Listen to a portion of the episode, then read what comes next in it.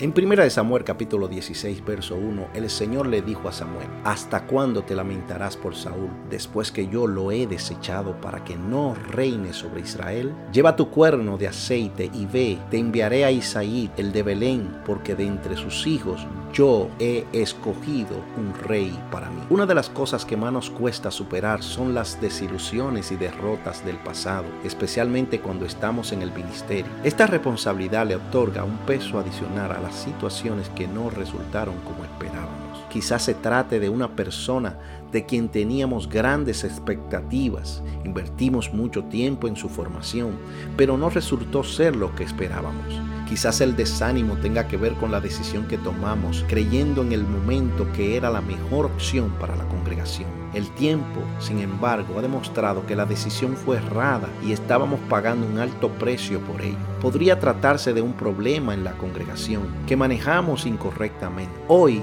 vemos claramente la consecuencia de esto en reproche y tensiones que afectan nuestras relaciones con otros. El hecho es que nuestra desilusión podría atribuirse a un sinfín de razón. La vida rara vez se ajusta a nuestras expectativas las cosas no son tan sencillas como esperábamos y la frustración es frecuentemente una compañera de nuestra experiencia ministerial. El proceso de maduración consiste en descubrir que esto es parte de la realidad con la cual tenemos que convivir a diario. Para muchas personas, no obstante las desilusiones y los insabores de la vida, pueden convertirse en obstáculos más difíciles de superar que los problemas que produjeron estos sentimientos. Presos de estas fuertes emociones, se nos puede ir la vida en lamentos por lo que nos tocó vivir. Una frase que frecuentemente se escucha en esta situación es, si solamente hubiera hecho esto o dicho lo otro,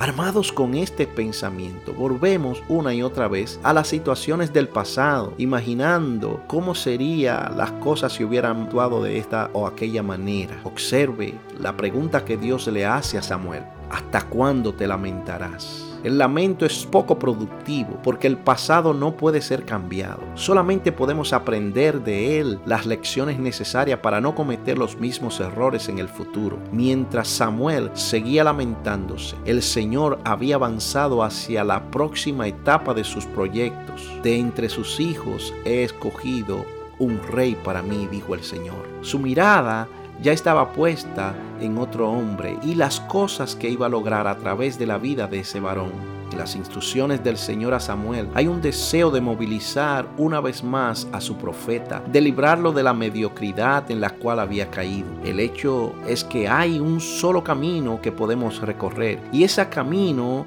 está por delante. No debemos perder más el tiempo de lo necesario meditando en las derrotas del pasado. Cuando hayamos sacado las lecciones necesarias de la experiencia, le podemos dar la espalda al pasado y avanzar con pasos firmes hacia el futuro. La vida, mis amados hermanos, está por delante. Pensemos un momentito en la declaración que hizo el apóstol Pablo cuando escribió a los hermanos de Filipos. En Filipenses capítulo 3, verso 14, él dijo, hermanos, yo mismo no pretendo haberlo ya alcanzado, pero una cosa hago, olvidando ciertamente lo que queda atrás y extendiéndome a lo que está por delante, prosigo a la meta este es un día para abandonar esos lamentos inútiles y seguir avanzando. Espero que estas palabras hayan sido de bendición para tu vida. Yo soy el pastor Carlos Ureña de Manantial de Vida.